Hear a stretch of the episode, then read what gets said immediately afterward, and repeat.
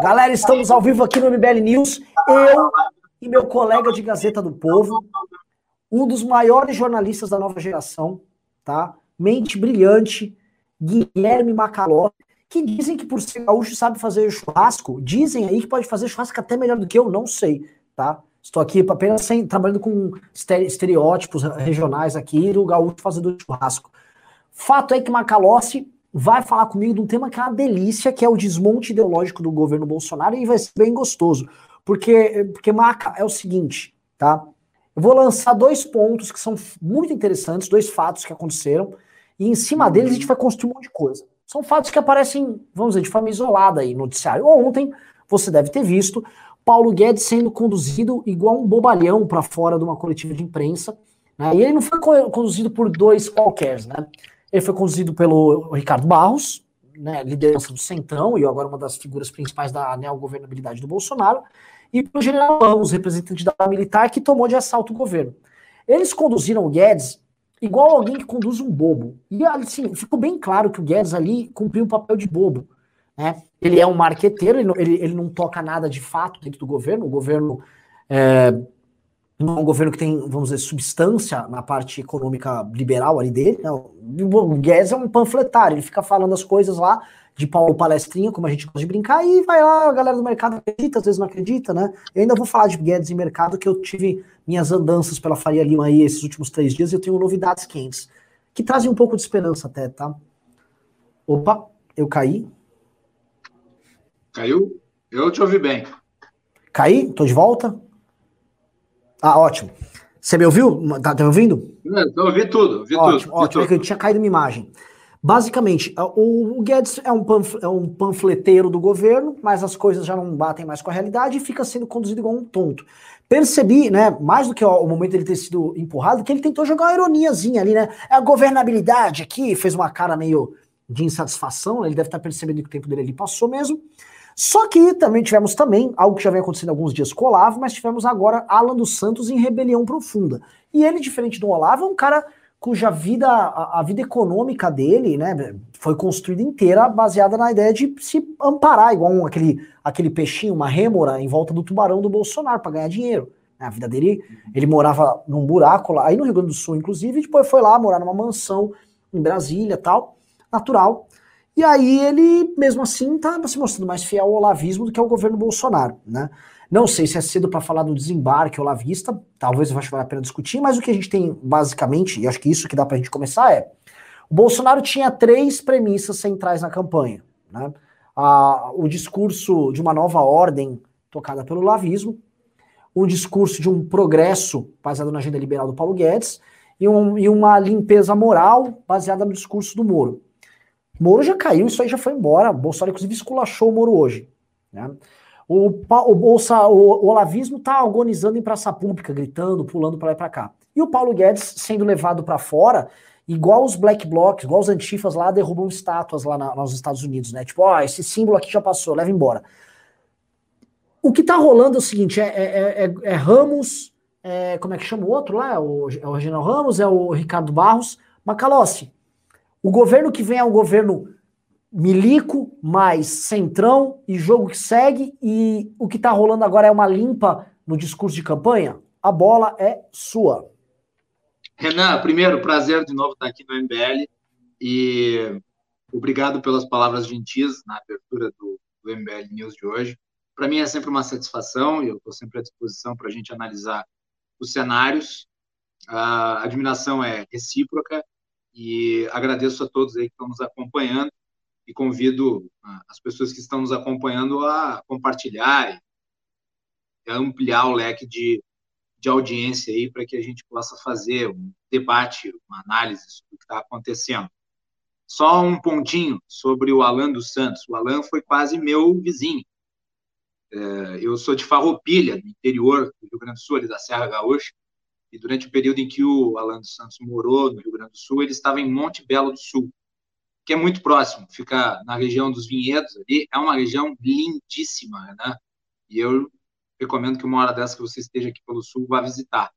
As pessoas, quando vêm aqui para o Rio Grande do Sul, elas pensam muito em Gramado, mas a região da Serra, ali nos arredores de Bento Gonçalves, é uma região de uma riqueza geográfica, cultural, que vale a pena. Então, o Renan, o, o, Alan estava vivendo num lugar muito bonito, viu? Não era um buraco qualquer, não. Era bem legal. Ele morava, não, ele morava não, no interior, se não me engano. Falavam que ele morava numa, num lugar, numa choupana quase, uma casa muito no interior, se não me engano. Eu, na época eu conversei com ele. Na época eu tinha um, um, certo contato com ele. E ele, ele me disse que morava no interior mesmo, assim, bem no interior, que ele gostava de morar no mato. Mas enfim, o problema não é viver no mato propriamente dito. Problema é ter um mato intelectual. Esse é o problema. Né? Ah, enfim. Ah, sobre isso. Vamos falar sobre o Guedes.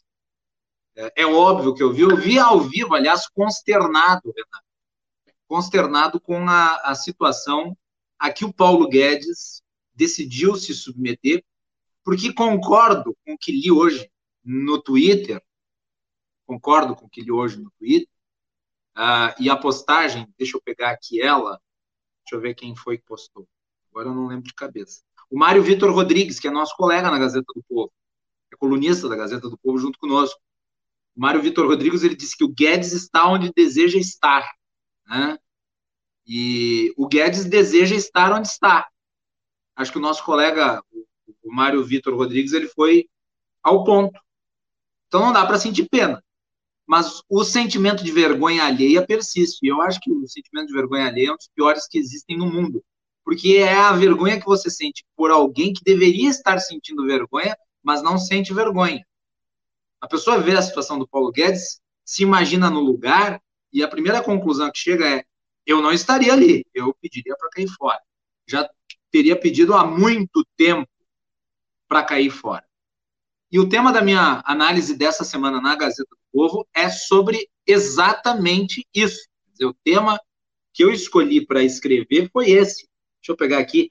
Uh, já está disponível no site da Gazeta do Povo. O título do texto é uh, o Paulo Guedes, né, o caso do superministro que agora é, tem uma babá de coturno, né? Superministro é estorvo com babá de coturno.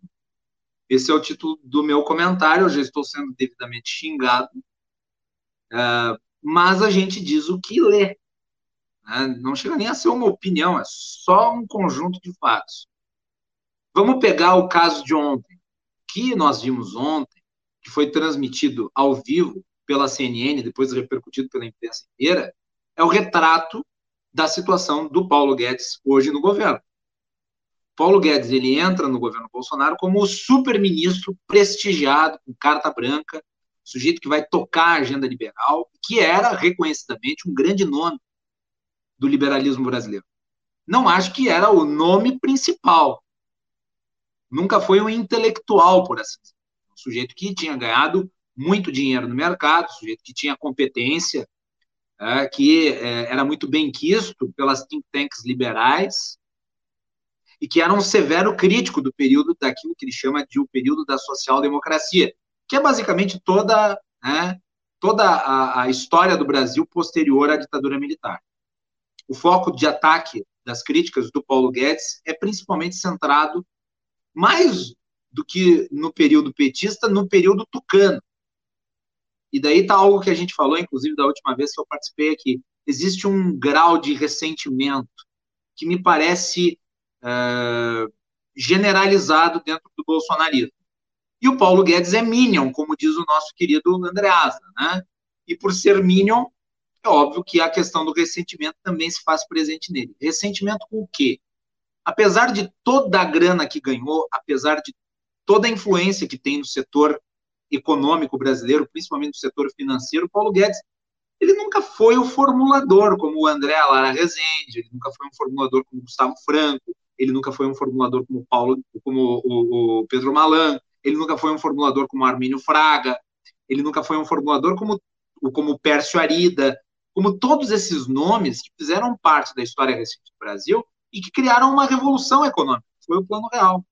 E apontar o Plano Real como uma revolução econômica não é não é exagero, é um fato. O Brasil era um país incivilizado do ponto de vista econômico até 1994. Quando o real surge, ele é um marco na história do país. Ele é um marco tão profundo que possibilitou tudo o que aconteceu depois dele. tudo que nós temos depois do plano real é devido ao plano real. Lei de responsabilidade, lei de responsabilidade fiscal, sistema, do, uh, sistema de uh, o, o, financiamento do sistema financeiro que transformou o sistema financeiro brasileiro num sistema sólido, né? a, a, o tripé macroeconômico que surge a partir do segundo mandato do Fernando Henrique, que foi um avanço fundamental com a, desin, a, desin, a, a desvinculação do, câmbio, do dólar, né, né, que era, era havia uma paridade, ela foi, ele foi desindexado, né, e daí você teve as, o superávit, as metas inflacionárias e o câmbio flutuante. Então, isso tudo foi criado, isso tudo foi arranjado dentro do período do Plano Real. Houve um interregno no período de reformas profundas no Brasil, que foi o período petista, as reformas deveriam ter sido feitas lá em 2006, 2007, quando o Brasil estava crescendo, o Brasil tinha robustez econômica, mas o compromisso do PT era com o populismo fiscal, tudo isso. Então, a, a, as, as bases da economia brasileira foram instrumentalizadas né, de maneira a que? De maneira a estimular a economia de forma artificial e manter o PT no comando da nação. E o PT foi empurrando até que foi possível partir de determinado ponto, simplesmente era incontornável. Paulo Guedes queria, talvez, ter feito algo de concreto pela história brasileira na área econômica. E essa oportunidade veio como guru do Jair Bolsonaro. Porque, apesar de toda essa história no mercado financeiro, ele não era o formulador. E agora ele tinha a oportunidade de ser. O Paulo Guedes se associou ao Jair Bolsonaro para ser o seu guia, sua pitonisa. Já que, o, já que as ideias do, do, do Jair Bolsonaro, as ideias do Jair Bolsonaro sobre economia sempre foram as ideias do PT. Toda essa história que eu narrei aqui teve a oposição visceral de Jair Bolsonaro. Jair Bolsonaro foi oposição à reforma, não estou me referindo a coisas de 94, em 2018, em 2018 nós tivemos a eleição, e no ano anterior, 2017, estava lá o, uh, o Jair Bolsonaro junto com seu filho, dizendo que não havia déficit na Previdência. Estava lá ele em cima de caminhão, defendendo né, o lockdown, lockdown dos Sim. caminhoneiros. Sim, estava ele ah. no Maranhão fazendo discurso contra a reforma da Previdência, dizendo não precisa de previdência reformada nenhuma. O que precisa é o seguinte: ó, a JBS aí, o BNDES emprestando dinheiro para Cuba, corrige isso aí, deixa o dinheiro lá, que aí nós vamos resolver. Ele sempre foi esse cara. Esse cara isso, aí. Isso. Então, durante o período eleitoral, o Bolsonaro, como ele né, criou em torno de si a aura de o antipetista, o antipetista, ele precisava se distanciar o máximo possível do antipetismo. E havia no eleitorado antipetista também a demanda por uma pauta liberalizante. E ele precisava de alguém que lhe desse credibilidade junto ao setor financeiro. Paulo Guedes estava esperando para ser o formulador de alguém e Jair Bolsonaro precisava de um formulador. Então ele se associa politicamente ao Paulo Guedes exatamente para ter aquilo que ele precisava para se eleger em 2018. Só que acontece o seguinte: a expectativa do Paulo Guedes era mandar desde baixo. Mas o presidente Jair Bolsonaro tem a sua agenda. E a agenda dele não é uma agenda econômica. A agenda real do Jair Bolsonaro é a agenda do combate cultural. Essa é a dedicação dele e dos seus. Né? Isso, isso, entretanto, foi atrapalhado pelo fato de que problemas sérios, investigações, incidiram sobre a sua família. E ele precisou dar um, uma, uma volta de 160 graus aí na sua na sua posição. E ele começou a fazer uma inflexão para um certo pragmatismo. Para um certo pragmatismo que o afastou dessas correntes né, mais, uh, mais ligadas né, aos setores ideológicos raiz, né, que estavam na base da sua militância, e precisou buscar o apoio do centro, que foi desprezado durante a campanha eleitoral, e também abandonar a agenda liberalizante, que é complexa, não é uma agenda fácil de fazer e que não casa com a beligerância contínua do presidente e dos seus uh, apoiadores mais agudos. Quer dizer, para você ter uma agenda de reformas, você precisa do quê? Você precisa ter estabilidade política. E essa estabilidade política não é alcançada com um presidente que busca continuamente o conflito. O Bolsonaro vinha buscando continuamente o conflito. E ele só foi amaciado por fatores que ele não controlava. Não era o seu intento. O, o, o escritor Olavo de Carvalho escreveu, inclusive, demonstrando a sua insatisfação com o governo, que o Bolsonaro não foi eleito para se moldar ao sistema. E essa era a expectativa dos eleitores mais, uh, mais fanatizados do presidente. Era que ele assim... viesse para representar uma quebra. O Paulo Sim. Guedes ele veio para dar o verniz de responsabilidade. Mas acontece que esse verniz de responsabilidade ele é oco. Ele não tem sentido dentro da, daquilo que, uh, aquilo que o bolsonarismo realmente representa. E agora o bolsonarismo está em campanha para a próxima eleição. E a próxima eleição pressupõe um presidente ativo do ponto de vista econômico pelo lado estatal. Então, o Paulo Guedes está tendo que fazer uh, para se manter no cargo, onde ele quer se manter, porque ele continua né, uh, balizado por esse ressentimento, em parte que eu mencionei, e também pelo status de ser ministro da Fazenda, ele precisa se adaptar. E ele está se submetendo a essa série de humilhações, porque no bolsonarismo, ou você se submete à corrente que está estabelecida, ou você é proscrito de forma absoluta. O, o ponto que eu acho que foi bem, bem legal com a tua colocação, o ponto que eu acho que a gente tem que começar, assim, Paulo Guedes, que ele é carta fora da baralha, que é o discurso, acho que a galera aqui do, do News a galera já tá bem a par, a gente já vem cantando essa bola. Muitos, né, você canta essa bola, o Reinaldo Azevedo canta essa bola, o Andreasa canta essa bola.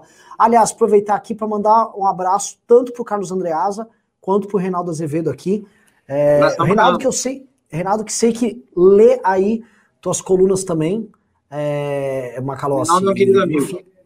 E o Reinaldo é um cara, novamente, né, a gente olhando essa, esse, esse derretimento do governo Bolsonaro que tá vindo agora, né, pessoas como ele, as, quem está aqui no assistindo pode ter discordância e tal. Acertou muita das análises dele, outro que acertou muito foi o Andreasa, né? Foram pessoas que foram transformadas em vilões nacionais, em grande medida aí, pelo, pelo bolsonarismo. Né? A gente também foi, tá? Eu sei que quando eu olho, às vezes, os comentários das minhas colunas... O Reinaldo, inclusive, eu acho que é importante fazer esse reconhecimento. O Reinaldo foi visionário ao fazer uma leitura crítica da Lava Jato antes da maioria. Sim, sim. As sim. pessoas foram despertando aos poucos para os erros, para os vícios da Lava Jato. Sim. O Reinaldo já tinha essa visão desde antes. Então, eu acho sim, que é importante reconhecer isso.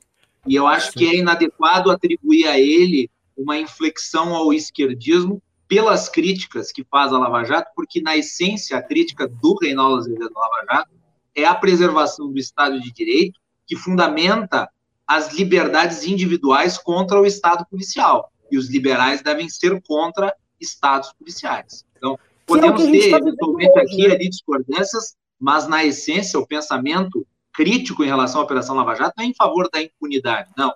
Ele é de preservação da autonomia individual e dos direitos. Sim. O Reinaldo tá aí com umas colunas de cota, tá? Vai falar, é, esses direitistas aí. Mas assim, essa, o, a crítica que ele fez, ele sempre levantava uma lebre que era importante, que era isso aqui é o seguinte, você que tá gostando do que tá acontecendo, é porque tá acontecendo também com o seu adversário, né? É, e se alguém se apoderar do Estado policial e fizer uso dele de forma espetaculosa para se proteger e para atacar os seus próprios adversários. O Bolsonaro tomou boa parte do método da Lava Jato e está usando contra todos os adversários políticos dele. Tá? Contra o todos. O, eu, Bolsonaro se apropriou da Lava Jato. A Lava Jato já não é mais relativa sim, sim. a Deltan Setor... e a Sérgio Isso, e setores, Macalossi, setores da Lava Jato do Rio, quando eu digo setores, eu estou falando das pessoas, estão operando com ele. A começar pela aquele, aquela figura ridícula do Bretas Né? O Bretas o é um cara que tá... O juiz marombado. O juiz marombado do Bretas, velho. Tá operando junto, tá operando junto com o governo ali, cara. Isso não, é, isso não é brincadeira, é uma triste realidade. E a ponto do Bolsonaro hoje, olha só, e olha só a ironia do destino. O Bolsonaro hoje, hoje, pera um pouquinho, meu irmão tá cartão de saída. Putz, vê se tá no meu moletom, mas eu acho que não, mas ou tá, deve estar tá no carro. Onde tá esse moletom? É o moletom azul tá aqui na sala. É, o Bolso, desculpa a, a, o aspecto mambembe aí do programa. É, eu aqui peguei. Imagina, eu tô aqui em casa, eu fui é. pegar um café, por isso que me atrasei. A Jennifer tava até meio preocupada. Fui pegar um ah, café, tá tava louco pra tomar.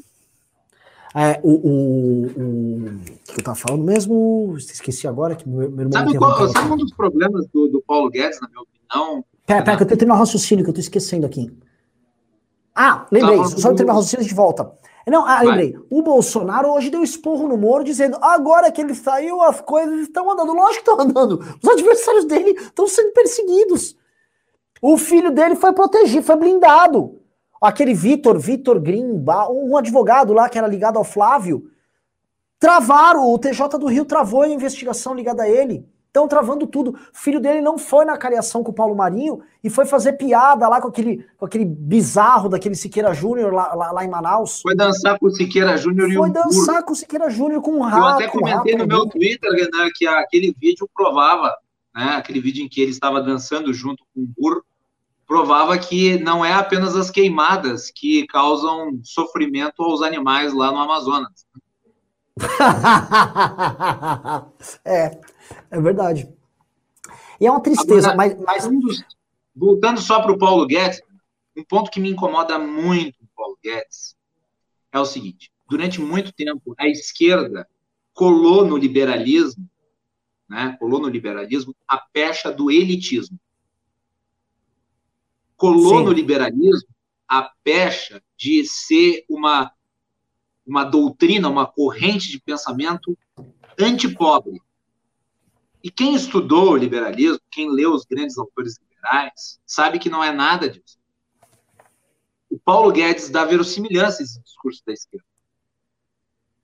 O Paulo Guedes propõe ações nesse contexto que nós estamos vivendo, que são ações que atacam as pessoas mais pobres. E nós temos nós temos que entender que o discurso liberal não pode ser um discurso associado à ideia né, de criar é, uma distorção social ainda mais profunda. O liberalismo mas, mas, tem que estar associado à ideia de ascensão social. Exato. Macalossi, saca uma coisa que é, que é essencial. Quando o Bolsonaro, que... vamos lembrar na época em que o Lula era, era presidente da República, o que, o Lula dizia na época? Eu dizia, veja só, Renato, olha só, vou explicar, vou explicar para vocês e para o público aí que está nos assistindo, que são mais de mil pessoas. Na época eu dizia que os a Zelite, a dona Zelite brasileira, ela não gostava de ver pobre em aeroporto, pobre viajando de avião, pobre consumindo, pobre comprando carro. Aí o que que acontece? Naquela época os liberais ficavam possesso da vida comigo, dizia que eu estava fazendo populismo. Aí chega o liberal no governo, Paulo Guedes, e o que que ele diz? Ele diz para as donas de casa não viajarem mais para Disney. Ou seja, o Paulo Guedes me deu razão. Isso é, é verdade. Isso é, é apenas um exemplo. Aí é agora, para criar, vejam vocês, o, o, Paulo Guedes conseguiu fazer o Bolsonaro parecer razoável.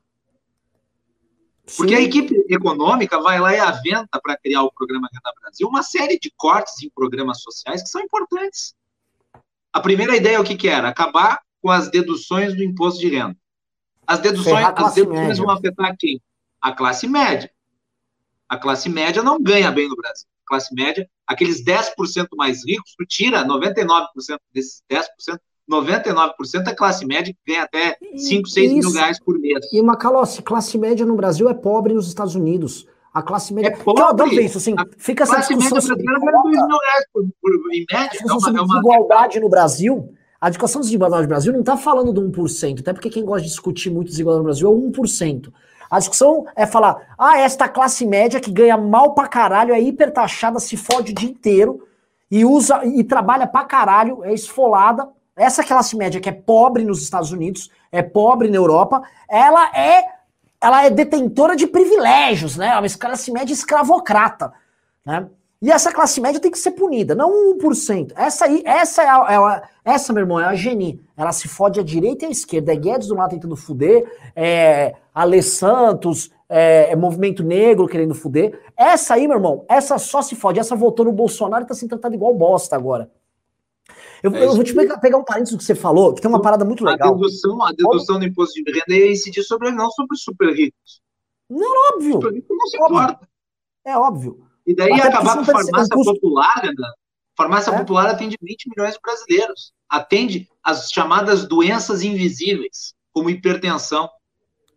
Deixa eu te comentar. Né? E, Lembra quando o Paulo e, Guedes... E o abono salarial, que também atinge é. muita gente. É claro que isso Lembra não ia quando... colar. Aí depois vem com aquela de... de, de vem com aquela de, de. Aí sonda, né? Sonda o mercado das opiniões, vazando a, a, a, a ideia de congelar salário aposentadoria de, de pobre e de pensionista. O Bolsonaro disse a frase que, que foi uma crítica devastadora à sua própria equipe econômica. Né? Uh, eu não vou tirar para dar. Só fazer um parênteses. Lembra quando o Bolsonaro ganhou a eleição? Isso lá no final, lá logo depois, lá já em outubro de 2018 uma das primeiras, a primeira entrevista do Paulo Guedes, inclusive foi para uma jornalista argentina, era uma coletiva, tava todo mundo lá, e o Paulo Guedes perguntaram sobre o Mercosul, e se prioridade do Mercosul, ele, não é prioridade, eu não quero saber, e ele deu um esporro naquela jornalista, e ele falou o seguinte, vai se acostumando, aqui é o estilo do presidente, eu vou fazer no estilo do presidente. O que, que é, é essa pegada, né, que, que vai nessa linha do, do discurso liberal destruído pelo Paulo Guedes? O pessoal confundiu ser politicamente incorreto com ser babaca. E o bolsonarismo achou que ser politicamente incorreto é você soltar os seus instintos mais podres e você ficar cagando regra com eles por aí. Falei, ah, eu não preciso mais me preocupar com a, com a, com a, com a, com a feminista chata. Então eu posso ser um machista do caralho. E não tô falando que.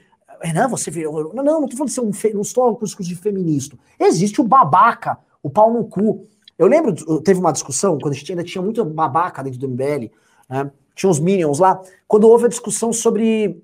Teve, sempre tem esses debates sobre rojão e legislações sobre rojão por causa de cachorro, né?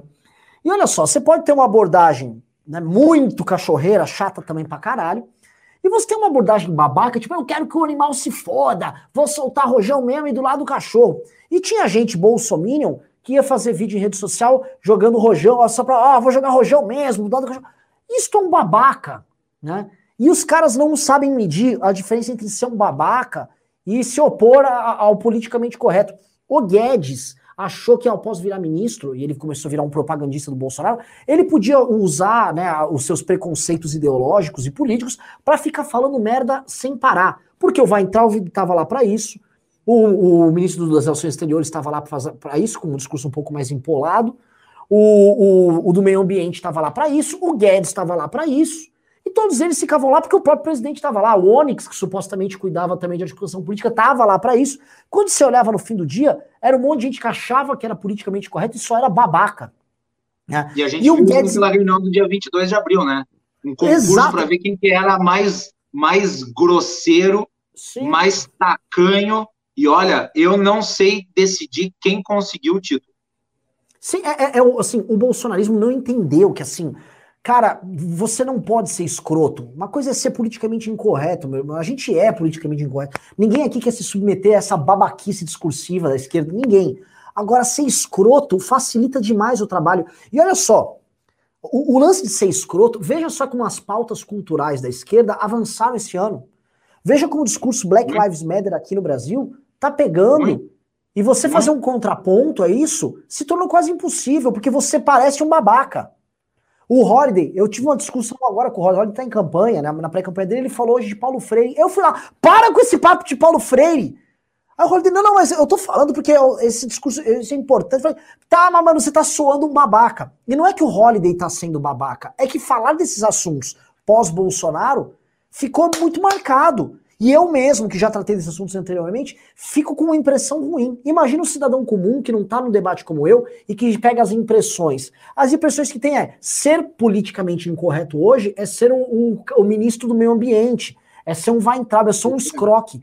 Isso fode demais qualquer trabalho tem uma, de. Tem uma frase que eu vou ler, correto. Eu vou ler aqui uma frase do meu amigo Gilberto, Gilberto Morbach. Gilberto Morbach é o editor do Estado da Arte no Estadão. É um sujeito muito talentoso, muito inteligente. Manda um abraço para ele aqui. Ele escreveu uma frase que eu, que eu tive que concordar, até mandei uma mensagem para ele cumprimentando ele pela frase. Ele disse o seguinte, abre aspas, muito pior que o politicamente correto, que sinaliza virtude, é aquele que faz questão de ser politicamente incorreto, de sinalizar a própria baixeza, de criar polêmica pela polêmica. Aspirar à excelência é sempre preferível a aceitar a mediocridade e impô-la como regra. Eu acho que eu resumo. Maravilhoso. E é, é o, o, o, bolsonarismo realmente não entendeu nada. Minha coluna, eu vou te jogar aqui para você, para a gente trabalhar aqui. Hoje minha coluna na Gazeta, eu estava tratando basicamente da, da, eu chamo de Bolsonaro 1.0, né? Que o que eu olhei, eu, quando eu, vi, o Ramos, eu cheguei a ler, mas vi que tinha publicado. Era o, quando eu vi o Ramos e o Ricardo Barros empurrando o Paulo Guedes, né, é muito simbólico, porque um representa, vamos dizer, o fisiologismo, a política antiga tal. O outro, o militarismo. Esse não é um desenho, basicamente, da arena. Esse foi o desenho clássico da construção política da, do regime militar. E foi o desenho que formou o Bolsonaro e é o desenho que o Bolsonaro vai conduzir o governo dele daqui até o final. É uma mistura é de fisiologia. É o bolsonarismo raiz, 1.0, true. Isso. Né? O, o, o, bolsonarismo Nutella mesmo, esse bolsonarismo que ficou com Guedes aí, que falava de agenda fiscal. E eu vou usar aqui botar um detalhe, tá? Eu não sei como é que vai ficar essa briga deles com o lavismo, não sei, eu não sei, não tenho condições de fazer apostas. Mas se o Bolsonaro, e ele está percebendo que ele tem que se despir da guerra cultural ali, desses conflitos institucionais que o, Bolso, que o olavismo prega para sobreviver, e acho que ele percebeu isso, ele vai deixar os caras escanteados, no máximo vai dar umas boquinhas como um cala-boca e para usar eles também no período eleitoral como, como massa ali para ativar certos discursos eleitorais, tipo o que o Trump fez com o alt-right, com o Steve Bannon, né? O Trump fez assim, do três semanas de mandato, ele botou o Steve Bannon para andar. O Bolsonaro está fazendo isso com quase dois anos de mandato. Mas me parece que o que o Bolsonaro está fazendo com eles é o que o, é o que o Trump fez com o Bannon. Ó, vai pra caixinha ali, não enche meus colhões agora, deixa eu governar como tem que governar, e jogo que segue. E ele, a forma como ele escolhe de governar não é tipo, ah, vou, ó, eu vou tirar esses empecilhos aqui, e aí eu vou botar para andar a minha agenda econômica da época deles. Não, nada disso. Ele tirou o Guedes também, botou. E para isso a pandemia foi muito útil, né? Pra caralho. Pra caralho. Porque a, a, a, pandemia foi é, o, o, o fato novo que permitiu o Bolsonaro a ser fiel à sua conduta como deputado. As pessoas estão falando que o, que o Bolsonaro praticou um estelionato eleitoral, é verdade, praticou um estelionato eleitoral nesse sentido, mas ele está sendo muito fiel à própria história dele agora, agora nesse momento. É, e o Paulo Guedes ele ainda tem uma função, está cada vez menor, mas ainda tem. Ele é o encantador, né? Esse discurso dele ainda convence muita gente, ainda ainda fisga muita gente. Esse discurso de que ele seria né, o, o bastião da racionalidade. Olha, se o Paulo Guedes sair amanhã, se ele for demitido, se levar o cartão vermelho, eu garanto que o mercado vai chorar por uns 15, 20 minutos. E depois, dependendo de quem for escolhido, vai voltar a sorrir e a bolsa vai subir no dia seguinte. Então, é muito, é muito frágil a posição do Paulo Guedes. Se ele tivesse saído lá no terceiro mês de governo, ou durante o período da reforma previdenciária, o impacto seria muito diferente. A partir do momento que tu vai se desgastando no cargo e que tu vai se submetendo a uma humilhação em série, tu vai se fragilizando. A tua própria imagem diante dos demais que te respeitavam acaba sendo diminuída. Então, hoje, se o Paulo Guedes sair, vai fazer menos diferença, muito menos diferença, do que se ele saísse na metade de 2019. Se ele saísse na metade de 2019, seria de fato um baque para o governo.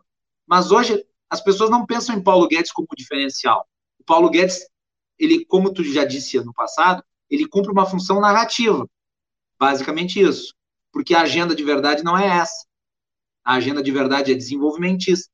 A agenda de verdade é de gasto público. E o governo vai ter que mexer no teto. E o governo não tem alternativa para isso. E o Paulo Guedes pode falar o que quiser. Mas essa é a realidade.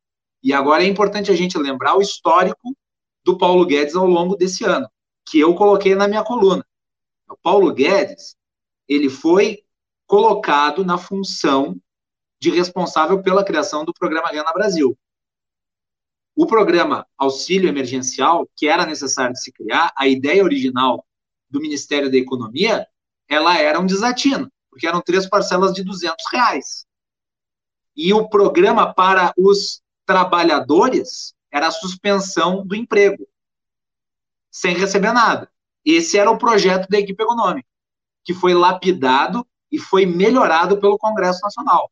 Se hoje existe um conjunto de programas que amortizaram, de alguma maneira, os efeitos da crise causada pela pandemia, isso se deve ao trabalho também do Congresso Nacional. A ideia do Paulo Guedes e da sua equipe era essa que eu mencionei. É só voltar no tempo e lembrar. E daí, vendo o efeito que o auxílio emergencial teve, e vendo como ele se espalhou e como ele teve um alcance muito grande, quer dizer, hoje mais pessoas recebem auxílio emergencial do que pessoas têm carteira assinada. Isso é uma coisa impressionante, demonstra o nível de pobreza do país. Portanto, era necessário. As pessoas perderam renda, as pessoas perderam emprego e era preciso amparo do Estado. Nessas horas, o Estado é necessário. Então, o governo agiu, colheu os frutos políticos disso e precisava criar um programa que fosse perene, que fosse contínuo. Paulo Guedes ficou com a responsabilidade de criar esse programa. E Paulo Guedes gostou disso, porque criar este programa lhe daria força política dentro do governo para continuar sendo influente. Para se contrapor aos desenvolvimentistas, ele seria o desenvolvimentista. Seria o guedismo desenvolvimentista de Chicago. Ou, como eu apelidei, sai o Paulo Guedes da escola de Chicago e entra o Paulo Guedes da escola dos Agulhas Negras que é este novo Paulo Guedes que tenta né, se adaptar a esta nova agenda econômica do governo. Pois bem, ele não foi competente para fazer isso. Não conseguiu. E a gente mencionou aqui, falhou prim no primeiro projeto, que foi rejeitado pelo Bolsonaro. E falhou depois quando houve o vazamento. E daí o que, que aconteceu? O cartão vermelho, a que o Bolsonaro se referiu naquela manifestação fortíssima pelas redes sociais, não era uma demissão tácita. Era uma demissão simbólica. Uma demissão simbólica do papel do Paulo Guedes, de conduzir a criação do Renda Brasil, que é um programa importante para o governo. E é importante para as pessoas, para o governo por um motivo, para as pessoas por outro. O presidente tirou o Renda Brasil do Ministério da Economia e passou para o Congresso Nacional. Está nas mãos do relator do orçamento criado. Paulo Guedes ficou com o seguinte papel nessa situação: pague a conta. O relator vai dizer da onde vai sair o dinheiro, como é que vai ser feito. E o Ministério da Economia vai pagar. É isso. Não dê com a língua nos dentes. Então vamos, vamos pegar o Paulo Guedes lá da reunião do dia 22 de abril. Era ainda o super-ministro. Era o início da pandemia. Ele ainda conservava aquele ar. Então ele se dava ao luxo de, na reunião ministerial, dar pito em todo mundo. Contraditou os generais, né, criticou os ministros desenvolvimentistas, se gabou de lequeinos no original três vezes, disse que o Banco do Brasil estava pronto para ser privatizado, se referiu ao Banco do Brasil como essa porra. Tá? E agora, qual que é a posição do Paulo Guedes no governo? posição do Paulo Guedes no governo é de um sujeito que foi despido da sua influência política, que está à margem da articulação e que agora precisa de babá de coturno quando se põe à frente do microfone. E daí nós temos a cena de ontem. Está lá o Ricardo Barros falando sobre quais são as ideias que estão sendo discutidas pelo governo com a articulação no Congresso Nacional, e você nota do lado Paulo Guedes ansioso para falar. Ele fica repetindo, ele fica concordando com a cabeça enquanto o Ricardo Barros fala. Então, logo o Ricardo Barros se afasta, e, e na cabeça do Ricardo Barros tinha acabado ali a coletiva. Né? Ninguém ia falar, só ele. Quando o Ricardo Barros se afasta, Paulo Guedes pula na frente dos microfones e começa a falar. E daí você tem que ver a reação do fundo. A primeira coisa que o Ricardo Barros faz é parar, meio, assustado, atônito, e dar um tapa na perna, assim, como Porra, pra que isso? Aí vem o general Ramos e começa a fazer caras e bocas atrás. Ele tá com a máscara, né? Mas ele tá lá com a máscara assim, ele faz assim, ó, Ele faz assim. Enquanto o Guedes estava falando. E todo mundo receoso de que o Guedes ia dar com a língua nos dentes. Que o Guedes ia falar alguma impropriedade que ia prejudicar a articulação política do governo. E daí o Guedes terminou de falar, e tão logo ele terminou o primeiro raciocínio, o general Ramos pegou, literalmente, colocou gentilmente as mãos nos braços do Guedes e foi empurrando ele a passos decididos para longe dos microfones. A única coisa que o, que o Paulo Guedes conseguiu fazer foram caretas e dizer que agora tem articulação política. Na realidade, o que se criou ali foi uma operação de contenção de danos. Então, esse é o novo Paulo Guedes. Paulo Guedes que só serve para né, dar aquela aura de que sim, existe um posicionamento liberal ali no governo que uh, calibra as ações, mas ele não tem articulação. Inclusive, teve recentemente a declaração do Rodrigo Maia dizendo que o Paulo Guedes proibiu seus secretários de falarem com ele. Um absurdo, um ridículo. Né? Quer dizer, parece que as relações institucionais entre o Ministério da Economia e o Congresso Nacional estão reduzidos a uma briguinha juvenil, né? e ele não tem mais a capacidade de influenciar a condução dos projetos que são encaminhados ao legislativo. O... Pedir uma coisa para quem está assistindo aqui, pessoal, mandem super chats, tá? De preferência, mandem aqui no Apoia-se. O Apoia-se está aparecendo um QR Code aí do lado do Macalossi, tá aí na tela. Mandem por lá. Quem mandar a partir de 100 reais pelo Apoia-se, ali, pelo. Apoia-se? Não, o que é Apoia-se? Tô confundindo as coisas. Manda pelo PicPay. Quem mandar pelo PicPay, tô confundindo com Apoia-se das campanhas. Tanta campanha por aí que eu já começo a me ficar doido. Quem manda pelo PicPay. Tá dizendo que eu tô falando demais, mandou eu tomar Coca-Cola. Eu não tenho resposta. Então, é eu falo, é tipo eu sou radialista, meu Deus, eu falo demais, eu falo mesmo. Desculpa, Renan. Fala, eu não Imagina. vou falar mais nada. O, o, lance, clique no QR Code, mandou de 100 reais para cima, a pessoa está concorrendo ao nosso livro como um grupo de resultados derrubou a presidente autografado, tá? A partir de 100 reais o PicPay. Outra coisa, deem like na live, eu não sei quantos likes tem, mas tem que ter pelo menos mil likes aqui nessa live. Eu quero ver. Dê um.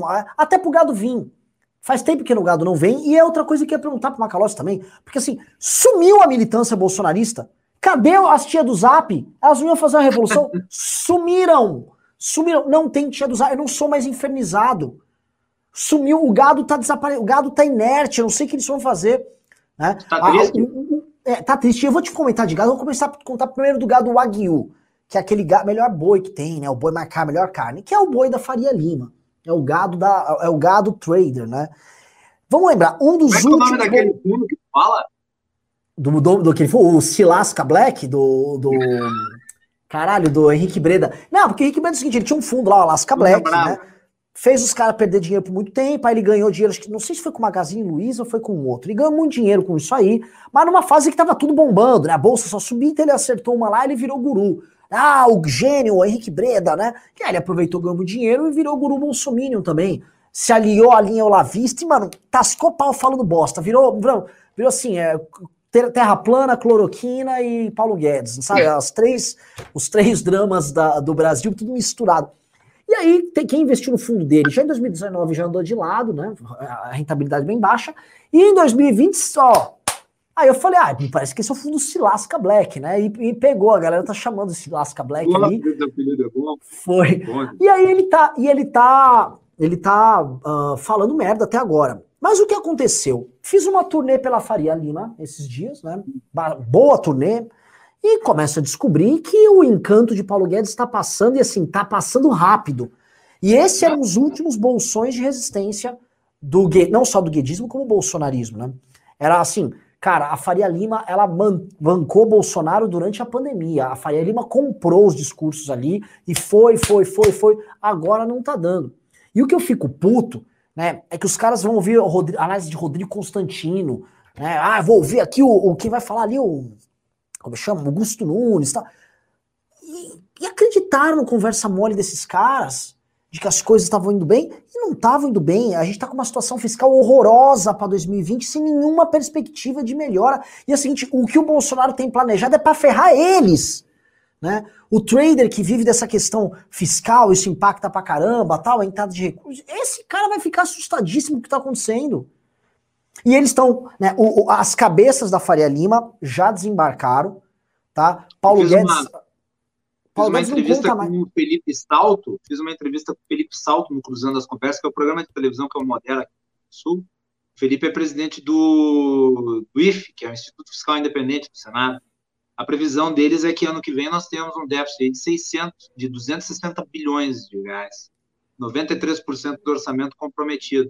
A proporção dívida PIB 100%. Vamos lembrar que quando a Dilma saiu, a proporção era 55, era isso? Sim. 55. Sim. Já era horrível. Vai ser muito pior. As coisas. Sim. E, e a inflação está voltando, tanto é que existe a nota de 200 reais. Sim. É... Assim, Macalossi, o que vem de crise para o ano que vem, a gente avisa, né? Quem acompanha o MBL News sabe se tá ruim esse ano, se prepare para o ano que vem, quando a gente não tiver essa injeção de liquidez bizarra do auxílio emergencial. Não estou aqui criticando o auxílio e a função do auxílio, mas estou falando, é uma injeção de liquidez grotesca no mercado. Isso vai passar, os auxílios das grandes empresas também vão passar. O que vai sobrar é muito árido.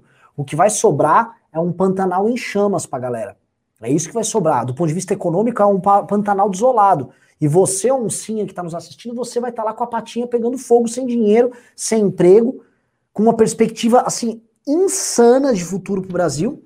E o Bolsonaro, que ele está prometendo, e eu sempre falo para da traição da classe média, a eterna geni.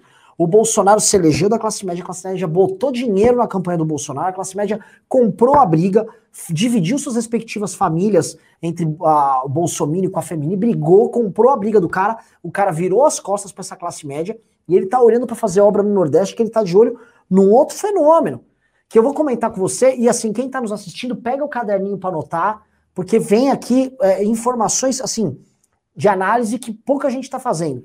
Acompanhe o trabalho do André Janones. O André Janones é o maior político em redes sociais do Brasil hoje. Ele é um dos maiores do mundo hoje. As redes sociais do André Janones em engajamento rivalizam com as do Donald Trump. Maiores que a do Joe Biden em engajamento. Maiores que a do Bolsonaro em engajamento.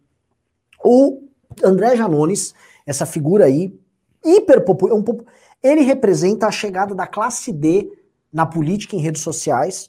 E eu tô falando uma, da base da pirâmide entrando, sem recursos ideológicos, sem discurso sobre ah, tem aborto, não tem, ah, é, é liberal. Não, não, é, é assim, eu quero meu auxílio, eu quero 600 reais aqui. Ah, eu não quero que o arroz aumente. Tabela aí. Eu, que, eu, eu quero dinheiro. É uma galera que é o seguinte, ela, ela tá pegando aquela política mais antiga do pedir para o Estado, do, do preciso de ajuda, e ela está digitalizada. E o André Janones tá assim, ele foi o primeiro a surfar, tá voando com isso, tá gigantesco. E o Bolsonaro, logo mais, e o que eu tô falando, infelizmente, é profético, porque não, não é eu falar aqui que vai fazer o Bolsonaro fazer. O Bolsonaro já está fazendo e ele vai criar os mecanismos para isso. O Bolsonaro vai atingir essas pessoas digitalmente, porque ele vai criar políticas públicas e discurso público voltado para isso, e ele vai. A, a, essas pessoas vão receber material do Bolsonaro no zap, e não é mais a tia reaça do zap. É tipo a, a tia do que quer uma graninha do governo aqui para minha vida ficar melhor. Meu filho tá desempregado, o Bolsonaro, o papai Bolsonaro tá ajudando. É o que o lulismo precisou de muita TV, muito vereador, muito deputado federal, muito centão, muito governador do PSB. Tudo que o Lula teve que criar uma máquina gigantesca para poder fazer a imagem que ele é o pai dos pobres e melhorar a vida das pessoas. O cara deixou de andar de jegue, tá andando de moto, que o norte de Minas vai melhorar, que a Baixada Fluminense. O Bolsonaro vai tentar atingir ali com via redes sociais. E assim, o Janones já está conseguindo. E eu acho que essa é a grande novidade, porque a, o, as eleições de 2016 em grande medida de 14, 14, 16, 18 foi classe média com redes sociais versus a, as camadas mais populares se utilizando, não só mas sendo utilizadas como um voto do clientelismo que era acionado via máquina. E o PT tinha isso, o PT soube operar bem. Em 2018 a rede social começou a virar, só que agora tem uma outra mudança que vai dar bug em todo mundo, que é o eleitor de, das classes mais populares usando a rede social para fazer política não nova, não se adequando aos padrões que a classe média trabalha, mas se adequando aos seus próprios padrões. Ele tem o dinheiro para ter um celularzinho e ele quer ter um auxílio emergencial. O Janones, gênio, André Geniones, pegou isso aí, velho. Isso, isto é. Cara, isso é groundbreaking. Eu acho assim, eu não sei se o Bolsonaro já racionalizou isso com o time dele. O, o instinto dele já falou, é para eu pegar esse eleitorado. Mas quando ele entender que esse eleitorado tem rede social e que esse eleitorado está usando o Face, você vê, o Bolsonaro, o, o, o Guilherme, Talvez ele não esse tá link ele não tenha feito ainda, mas esse eleitorado é o eleitorado em que ele está se mirando. É Exato. Ele está mirando esse público, mas ele vai descobrir logo mais que esse público dá like no Face. Olha só, faz uma pesquisinha, dá uma olhada assim, as postagens mais ideológicas do Bolsonaro no Facebook têm um certo desempenho. Esses dias o Bolsonaro postou uma foto de uma casa dele, uma casa que ele morou quando estava na infância, mas parecia uma casinha velha, acho que era lá no Vale do Ribeira, no, no interior de São Paulo e do Paraná. Né? Mas eu morei nessa casa, ela ainda está de pé. Em um dia já estava com 500 mil curtidas. Um puta de um desempenho. Uma postagem muito diferente do que o Bolsonaro costuma ter. Outra linha. Se o Bolsonaro entender que esse é o caminho, o que a gente vai ter vai ser rede social contra rede social. E esse eleitorado clientelista até dando um bypass no eventual líder regional dele, o prefeito, o governador dele, e criando esse vínculo direto com o Bolsonaro e apoiando e pressionando em redes sociais. A diferença é que não tem, não tem política fiscal, não tem discurso racional que resista a isso. Tá? André Janot está defendendo tabelamento de preço e auxílio emergencial forever. O que, você acha dessa bagaça? Eleição, até porque tu tem a eleição no horizonte, né? E, e, a agenda para 2022 não vai ser a mesma da eleição de 2018. São agendas distintas e é por isso que essa inflexão ela faz sentido do ponto de vista eleitoral. E ela combina com o histórico do Bolsonaro. Eu acho que essa nova fase do bolsonarismo dá para dá para caracterizar como uma fase lulismo em pele de Ernesto Geisel. É isso. Né? É, o ano de 2020, nesse sentido, Renato, está muito parecido com o ano de 2006. São dois anos muito parecidos. 2020 com 2006 estão muito parecidos. Nós temos aí gasto público, o centrão mandando e desmandando, um presidente com uma agenda né, popular, entregando obra e fazendo um tour pelo país remova a imagem do Bolsonaro e substitua pelo do Lula, é igual. Teve uma entrevista, eu não sei se tu chegaste a ler, uma entrevista recente, uh, e eu recomendo ao nosso público, mais de 1.200 pessoas que estão nos assistindo, obrigado a todos, inclusive aqueles que disseram que eu, que eu sou neto do Tintim, que eu falo muito, mas uh, agradeço a todos. Uh, o André Singer, que é um pensador de esquerda ligado ao Lula, é, ele disse que esse poderia ser o fim do lulismo. Este poderia ser o fim do lulismo. É a primeira vez que os lulopetistas se preocupam com a herança do Lula. Qual que é a herança?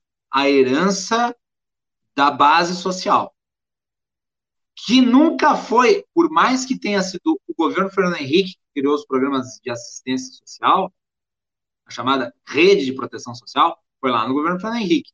Os programas foram unificados, Lula elevou eles, bombou eles, né?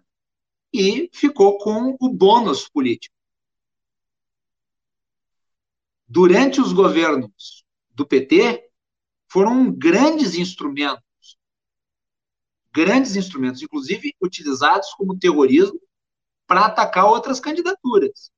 Lula, o, Lula e a Dilma Rousseff diziam: se os meus adversários forem eleitos, eles vão acabar com esses programas. Jamais. Jamais. Hã? Nunca.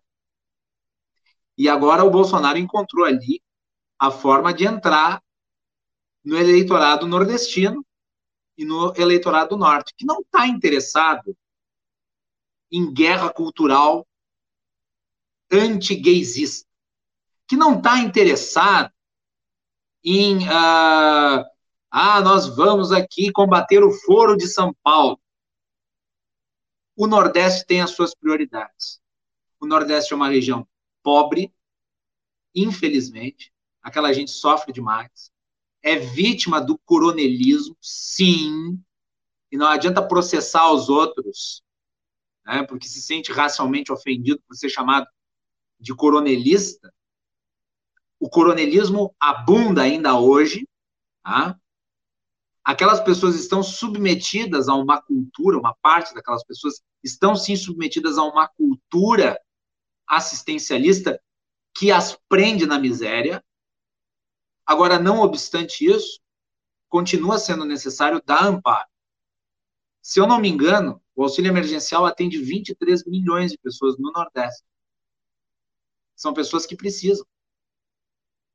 Agora, qual que é a razão do programa? É aprisioná-las? É aprisioná-las nessa realidade? Basta isso?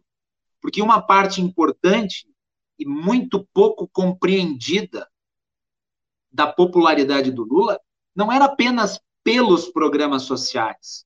O Lula, e aqui talvez eu vá eu vá causar surpresa em muitos, o Lula conseguiu fazer o que até hoje nenhum liberal no Brasil conseguiu. Conseguiu fazer o discurso do consumo e da, e da ascensão social. O Lula sabia que a população pobre queria bens de consumo, queria subir na vida, e queria poder comprar, comprar esses acessórios, comprar essas quinquilharias, né, que nós usufruímos com a maior facilidade. Então, o Lula fez um discurso, ele, um líder social de esquerda, ele fez um discurso no sentido do consumo de natureza essencialmente capitalista. E as políticas dele não, não se limitavam ao ao recurso financeiro pago para uma, uma, uma parte da sociedade, através do Bolsa Família. Houve valorização do salário mínimo, houve estímulo, houve crédito e as pessoas consumiram. E é óbvio que com houve consumo você ganha, você ganha dividendos eleitorais. O Bolsonaro me parece se satisfazer com o apoio social para reeleição. Eu vou dar o dinheiro, e é isso. E eu tenho que dar algum dinheiro. E vejam, Bolsonaro, nesse momento, se encontra numa sinuca de bico. Porque o governo quer tudo. O governo quer tentar manter, ou pelo menos aparenta tentar manter, né, a responsabilidade fiscal. Não será possível. O governo vai ter que, ó, de algum jeito, flexibilizar o teto de gasto, porque o orçamento está enforcado. O governo não quer abrir mão de nenhum programa social, porque ele não quer ser visto como inimigo desses potenciais eleitores. E o governo quer criar um programa social para chamar de seu, que englobe o Bolsa Família e que bolsonarize o Bolsa Família. Está muito associado ao lulismo. Já foi feito com o Minha Casa Minha Vida, que virou Minha Casa Verde Amarela. Falta isso. É, eu, o, o que eu vejo ele, assim, ele não vai ele não vai se livrar da classe média tão fácil como ele imagina, né? Lógico que ele está aprendendo os encantos de, da política assistencialista, da política com, com, vamos dizer, com a base da pirâmide social brasileira, que ele não tem cobrança com esses caras. Né? Quando ele vai lá para o Piauí e anda lá no interior, no interior do Piauí com o Ciro Nogueira, e ele vai lá no boteco e toma uma Coca-Cola com a galera jogando bilhar tal, Ninguém cobra ali do Flávio Bolsonaro, porque isso não está na perspectiva de cobrando, não está no horizonte dos caras. Ninguém está cobrando as incoerências discursivas dele, ou abandono, não está nada. Isso é uma grande chatice de classe média, até porque o eleitorado de classe média é chato pra caralho. É muito chato. Trabalhar com opinião pública na classe média é muito chato. E o Bolsonaro tá vendo uma facilidade, porque o Bolsonaro, né, esse Bolsonaro que se apresentou para eleição não é o Bolsonaro real. Né? Lógico, o, o, eu vi muita gente assim, acho que boa parte da discussão, mesmo com amigos nossos, tá? E até veio muito aqui o professor João César Castro Rocha, tentou vincular muito o olavismo com a discurso de guerra cultural com a doutrina de segurança, tá? Ou de uma dependência total do Bolsonaro do olavismo. E eu não acho não. que exista essa dependência toda, e nem acho que, esse, que o discurso do Olavo é inteiro, ah, eu chupei a... Não, o discurso do Olavo é um discurso pro Brasil, que tem uma originalidade grande, e ele também importou muita coisa dos Estados Unidos, e, e a direita brasileira passou a operar com categorias, inclusive da guerra cultural, tal, que não tinham aqui antes, que não tinham com os militares. Inclusive, o Olavo sempre criticou a ausência disso por parte dos militares. Mas o que eu quero dizer, o Bolsonaro, ele pode, ele pode prescindir disso. E ele está descobrindo que ele pode prescindir demais disso. E se hoje bateu o recorde... A questão é a seguinte, esse pessoal, a questão é a seguinte, sabe qual é o cálculo que está fazendo? É o seguinte, esse pessoal aí é, que, que, que, tem essa, essa, essa, essa, essa vertente, essa, é, é, esse posicionamento político, que sempre me apoiou, na próxima eleição vai apoiar outra pessoa? Eles têm alguma alternativa a mim? É o que, é o que é ele fala. É o que ele fala. E o ataque que ele faz ao Moro é muito Ah, então vota em um tucano, então. Ah, ele vai falar isso. Ou nesse Moro aí. Esse Moro é, vou te falar um negócio, esse Moro é. Melhorou muito aqui, ó. Tô combatendo a corrupção muito melhor sem o Moro, pô. Ele atrapalhava. Falou isso hoje. Então é natural que ele ataque o Moro, mas agora vamos falar a verdade. O, vai voltar a ter aquela coisa centro-sul, classe média contra os mais pobres. Novamente, o Bolsonaro tentando pegar a fatia que era do PT.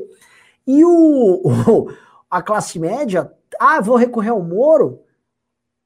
Esse discurso do lavajatismo cansou a classe média.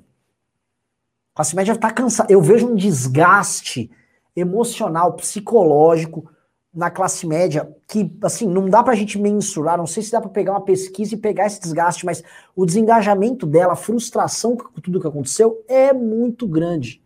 É muito Porque grande. Ela está pagando e... a conta de tudo, né? É lógico, ela está pagando a conta. E se você for ver, Macalossi, em 2005, quando teve o mensalão e teve a brochada do Fernando Henrique, não, não, deixa só o Lula sangrar tal. Essa brochada, ela deu em duas coisas. Um, um desengajamento total da classe média, que votava por votar no PSDB em 2006, 2010. E ela perdeu qualquer tipo de perspectiva e falou: vou me arrastar aqui e ganhar dinheiro. E ganhou dinheiro. A vida melhorou também na classe média de forma artificial, mas melhorou.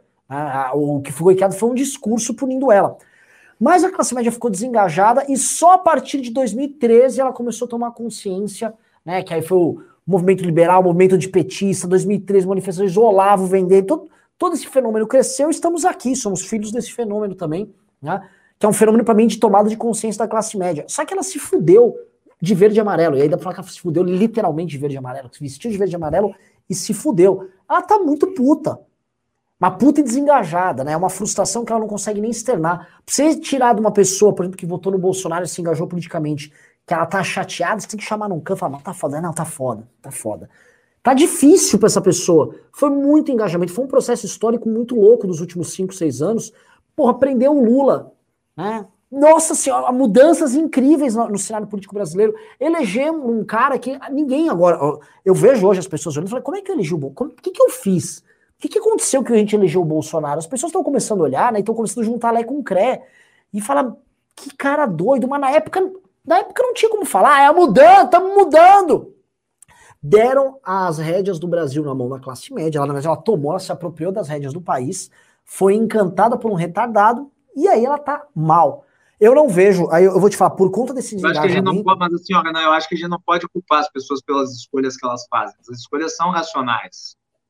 Mesmo que a gente depois. Mas aí a gente tem que culpar. perspectiva, a gente chega à conclusão de que foi uma decisão errada, mas naquele momento fazia sentido. Não, fazia, mas, mas havia responsabilidade. Claro, era uma perspectiva que se criava, que não se conhecia que resultado teria. Diante sim, de um cenário sim. que era a absolvição, caso o Haddad ganhasse, era a absolvição política do Lula. Sim, Isso não podia sim. acontecer na visão das, dessas pessoas. E uma e negação do próprio processo histórico. A vitória da Haddad seria negar tudo aquilo que aconteceu. Negar do impeachment Isso. da Dilma, a luta contra a corrupção, a prisão do Lula. Tipo, caramba, o cara vai vencer mesmo depois disso, né? O medo contra o, medo do PT movimentou. Mas assim, a, a, não, não foi possível haver, haver discussão. Mas assim, de 2016, tá? De 2017 em diante, a discussão foi travada. E aí entra o problema quando eu falo de agenda lavajista. Eu não estou falando da, especificamente da Lava Jato, estou falando da mentalidade. É difícil fazer isso para as pessoas, mas a, havia em 2017, eu não gosto do Dória, tá? Vou deixar claro para ninguém falar, ah, Doriana, não sei o quê. Eu não gosto do Dória. O Dória se provou um mentiroso contumaz. Mas ele estava com 13, 14% nas pesquisas da Paraná Pesquisa, e o Bolsonaro tinha 16, 17 ali naquela, naquela, naquele fim de primeiro semestre de 2017. Ali, as pessoas estavam procurando alternativas políticas que respondessem àquela crise desde a queda do PT. Quando veio o Janot, e é isso que eu vou entrar no problema aqui do, do, desse discurso lavativo, a classe média falou: Meu Deus, nada presta, eu não quero nada. O, o Dória, que cometeu os erros dele, ele morreu como alternativa, o governo Temer acabou ali de vez. E dali em diante foi só tiro, porrada e bomba até o fim. E não houve, assim, as pessoas passaram a negar a política sem dó, coisa que elas não fizeram. Tenta lembrar o impeachment. No impeachment a galera foi, cagou para a intervenção militar e achou lindo os parlamentares votando para tirar Dilma, achou aquilo uma vitória. E foi uma vitória da democracia. Olha o nível de maturidade que estavam em 2016 e olha o nível que as pessoas estavam, já de, de loucura, em 2018, na greve dos caminhoneiros, que já tinha o André Janones, inclusive. Teve um.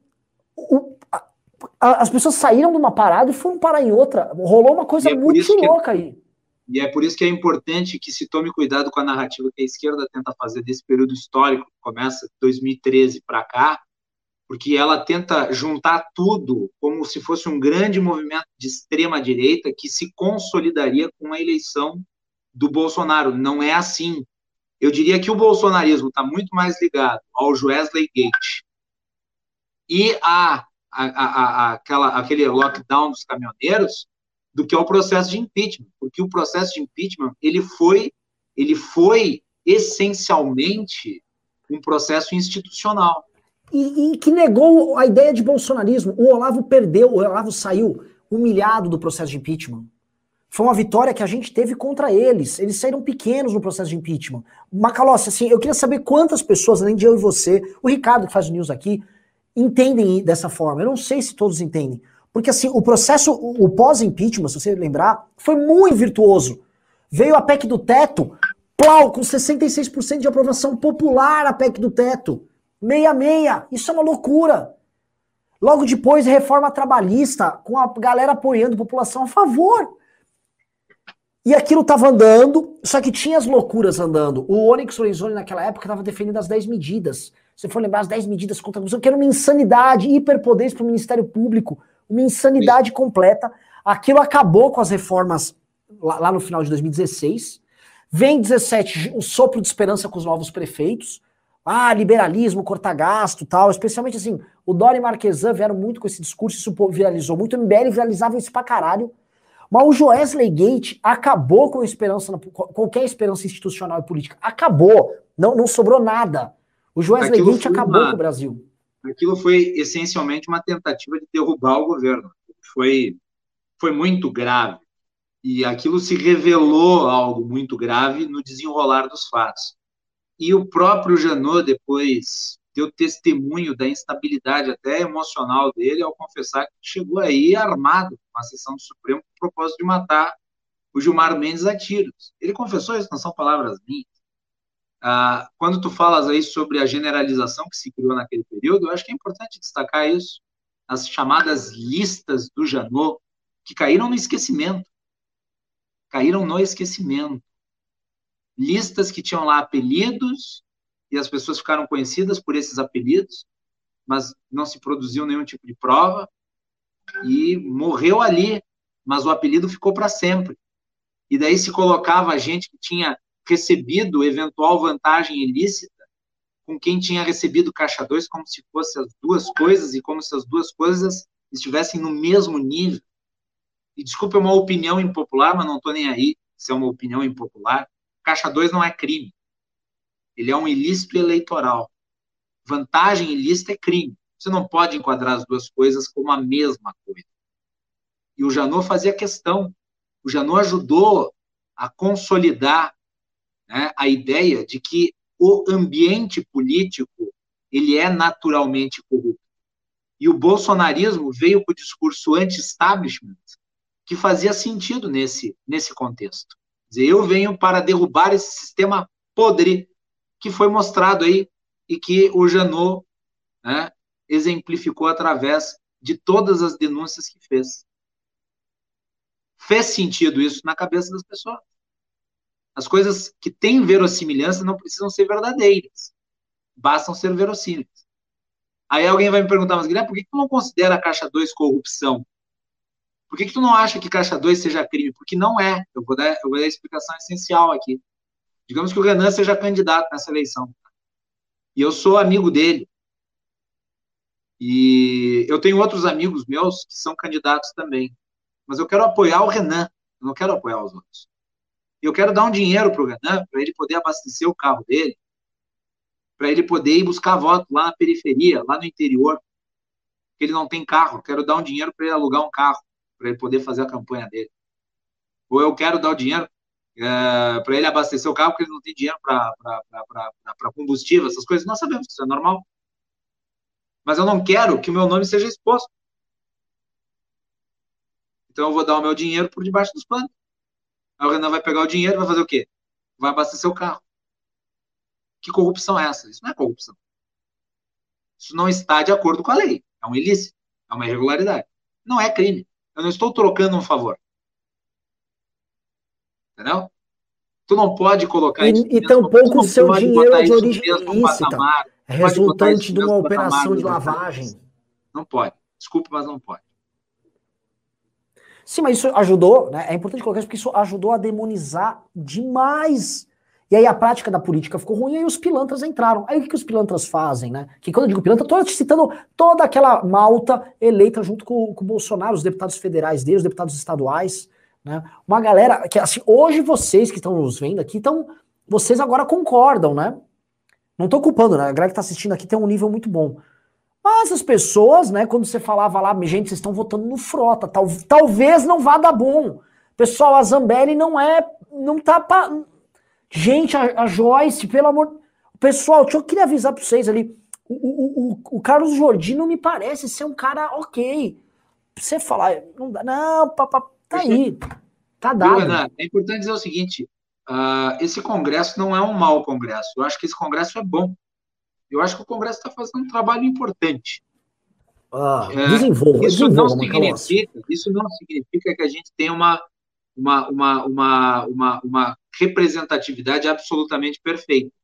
Eu, eu acho que existe uma banda medíocre dentro do Congresso Nacional, e essa nova banda medíocre dentro do Congresso Nacional, ela está, ela está à esteira do Bolsonaro. O Bolsonaro levou muita gente medíocre nas costas para dentro do Congresso Nacional. Mas quando eu digo que esse Congresso eu não acho tão ruim quanto a maioria, é no seguinte sentido, Renan. A gente tem que fazer uma análise fria das coisas. Claro, existe ali o setor tecnológico, existe essa banda medíocre, tem gente despreparada, mas existem cabeças pensantes dentro do Congresso Nacional que ajudaram a manter a reforma previdenciária, que aprovaram a reforma previdenciária, apesar de todas, e eu vou utilizar a palavra, porque nós estamos aqui no meio mais informal, né? Apesar de ser o MBL News, mas eu sei que o clima é informal. Apesar de todas as cagadas do governo Bolsonaro, que entregou o projeto e abriu mão de lutar por ele. Quer dizer, eu entreguei o projeto e fodam-se vocês para aprovar. Se não quiserem aprovar, nós fizemos a nossa parte. Nós sabemos que esse não é o papel do executivo. O executivo não é só um formulador de projetos. Ele também tem que convencer, e a articulação política serve para isso. Né? Eu lembro do dia que foram lá entregar o projeto, foram até o Congresso, toda a pompa e circunstância, e morreu ali. E depois o líder do governo começou a atacar o Rodrigo Maia. E daí as pessoas dizem, mas Guilherme, você está defendendo o Rodrigo Maia? Não, eu estou defendendo a necessária saúde da articulação entre o legislativo e o executivo. E você pode não gostar do Rodrigo Maia, mas ele é o presidente da Câmara dos Deputados. E tu quer saber mais? O Rodrigo Maia, ele é um defensor de muitas das políticas liberalizantes e da agenda reformista, com os seus prós e contras, enquanto uh, político, enquanto uh, pensador do, do, do cenário político brasileiro, mas ele, em geral, é a favor de uma agenda reformista. Ele é a favor de um racionalismo. E muitas lideranças, que não são do centrão, mas que são do centro, são os garantidores disso são as pessoas que ajudaram a formular a PEC do teto de gastos, que ajudaram a aprovar a reforma trabalhista, que acabaram com o imposto obrigatório sindical e que aprovaram a reforma da Previdência com a maior votação da história das PECs. Eu preciso dizer que foi em silêncio que na Câmara dos Deputados se construiu o consenso para salvar o governo de si mesmo na questão relativa ao reajuste do funcionalismo, porque a condução que o governo deu aquilo foi uma basófia. E foi uma basófia porque o Bolsonaro está comprometido com o corporativismo. Quando criou-se a exigência para que estados e municípios não reajustassem salário de funcionários públicos, quem é que foi contra isso? O presidente da República. O presidente da República tinha o compromisso de flexibilizar para certos setores. E ele determinou aos parlamentares, é um discurso do líder do governo, Major Vitor Hugo, dizendo isso na tribuna de forma muito clara. Fui orientado ao, pelo presidente para votar pela flexibilização, e o Congresso aprovou aqui. E houve pressão por parte do Ministério da Economia, naquele particular, corretamente feita, e o Bolsonaro voltou atrás. Aí ele vetou os trechos da lei de última hora, mas com isso ele descumpriu o acordo com o Congresso. E o acordo com o Congresso era poder flexibilizar. Aí o Senado derrubou o veto do presidente. As pessoas xingaram os, os senadores, mas vamos analisar a política como a política é. O acordo era a flexibilização. O Senado votou de acordo com o acordo. O governo devia ter negociado melhor. O governo reviu seu posicionamento de última hora. E no, na antevéspera de vetar os trechos da lei, o Bolsonaro concedeu um aumento para os policiais federais para os policiais militares civis do Distrito Federal e para militares dos, ex, dos três ex-territórios, Amapá, Roraima e Rondônia. E depois vetou para todo mundo. E daí, na calada da noite, com silêncio, para reverter essa, essa dificuldade que se criou, o Rodrigo Maia e o Ricardo Barros conseguiram construir né, uma modificação do texto, quer dizer, construíram, conseguiram construir um consenso dentro da Câmara para manter o veto. O Congresso salvou o Bolsonaro de si mesmo. E eu falei antes aqui dos programas que foram criados para manter as condições mínimas de uma parte da sociedade. Não foi do executivo que vieram esses projetos. Isso foi aprimorado pelo Congresso Nacional. Então, nós estamos aqui, acho que num exercício de racionalismo em relação às condições políticas atuais, e a gente, apesar de todos os poréns que podemos fazer, acho que devemos reconhecer uma parte do mérito das coisas boas que foram feitas no Brasil nos últimos anos ao espírito reformista que existe dentro do Congresso Nacional. Eu acho que isso deve ser reconhecido, a bem, inclusive, da saúde institucional do país. Olha, uh, eu vou pedir para a galera fazer o seguinte. Couto, que está aqui, leia os pimbas. Eu até consigo ler. Ah, não, eu consigo ler os pimbas, Couto. Não precisa, não. Eu vou ler os pimbas aqui hoje, finalmente. Tá? Vamos ler aqui o superchat. É o seguinte: programaço, trouxemos uma calócia a peso de ouro. Tive que mandar muito dinheiro para fazer o programa. Vocês não mandam os seus pimbas, nem mandam PicPay. Você sabe fazer eu churrasco? Tô, eu não sei fazer churrasco, não, não vamos chamar, não. Nossa, eu vou falar com o CTG mais próximo aqui, vou mandar uns caras. Eu não gosto de música gaúcha. Aí. Caralho! Você não é um Galdério? Não, não sou. Que, eu, tô, tô, tô, eu tô em choque. Vamos lá, o Thiago Cardoso mandou 20 reais e disse: Pimbinha para comprar chá de camomila. O Thiago Cardoso, obviamente, acha que todos os programas que eu participo, eles são sempre meio tensos, né? Mas não, hoje tava de boa. Rita Bertin mandou cincão e disse: Pimba pela babá de coturno, parabéns ao Macalossi, autor do termo. O Luca Radit disse: Renan, qual a sua opinião sobre a ML? O que, que é ML? O Holiday errou feio, fico do lado de liberais por inteiro, como Osterman, Chicão, Rene, Joel e Gontijo. Ah, você gosta da turma do Livres. É, eu não sei o que é ML. Alguém pode me falar o que, que é ML aqui? Que eu. eu um, me, me falem aqui, pessoal. Não, não entendi no Cardite o que, que é. é.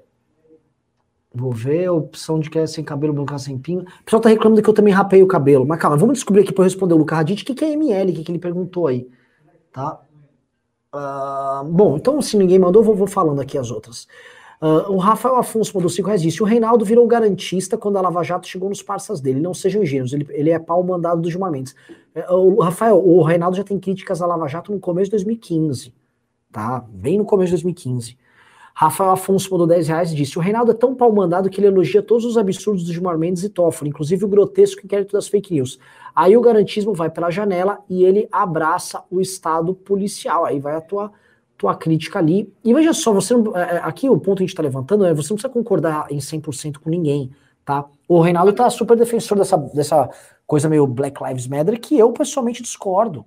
Não concordo, não vou comprar é, é, é, é isso, mas, cara, a, o, o tronco da análise dele está muito certo há muito tempo. O tronco da análise de que a gente estava criando um monstro, a gente estava alimentando um bolsonarismo e, e o próprio lavajatismo estava ajudando isso, a gente chegou a conclusões aqui via a, a história do Janot, né? Então, assim, é, ele estava alertando, ah, eu discordo de... Sim, mas o tronco da leitura dele, cara, não errou.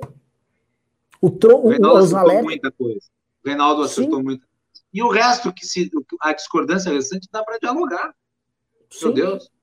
Sim. Nós temos que, nós temos que, como... nós temos que acabar com as igrejas de pensamento, né?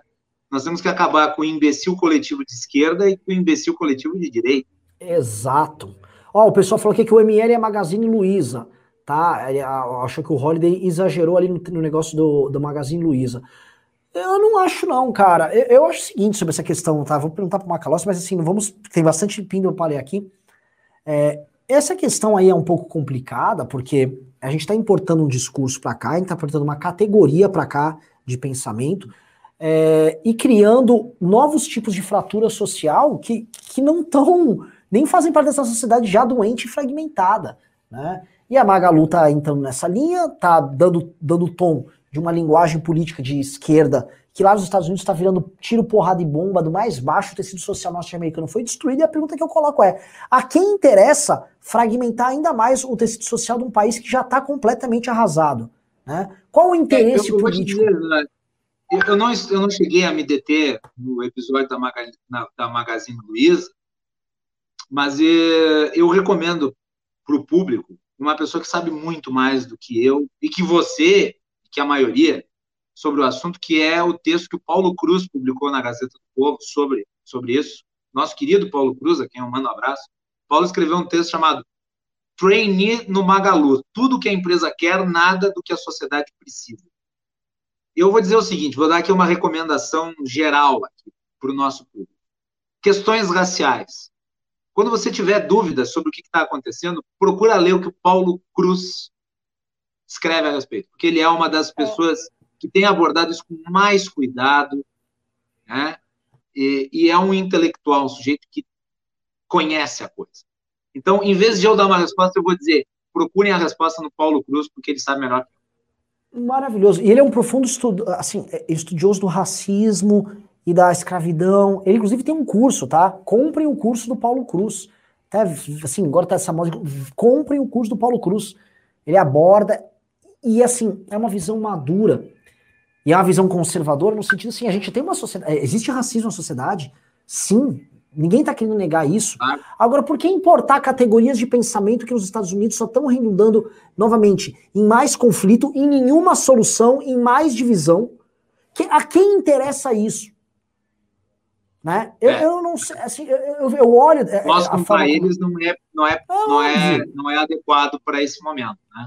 E eu gosto muito assim, né? Ah, então, não, não quem ele quer ferrar? Quem assim, nós temos um país assim, mais, assim, a mais da metade da população brasileira é miscigenada, muito mais. As estatísticas mostram, ah, tem 40 e tantos de branco. Se olhar o branco mesmo, quem se declara branco, é autodeclarado, boa parte é pardo.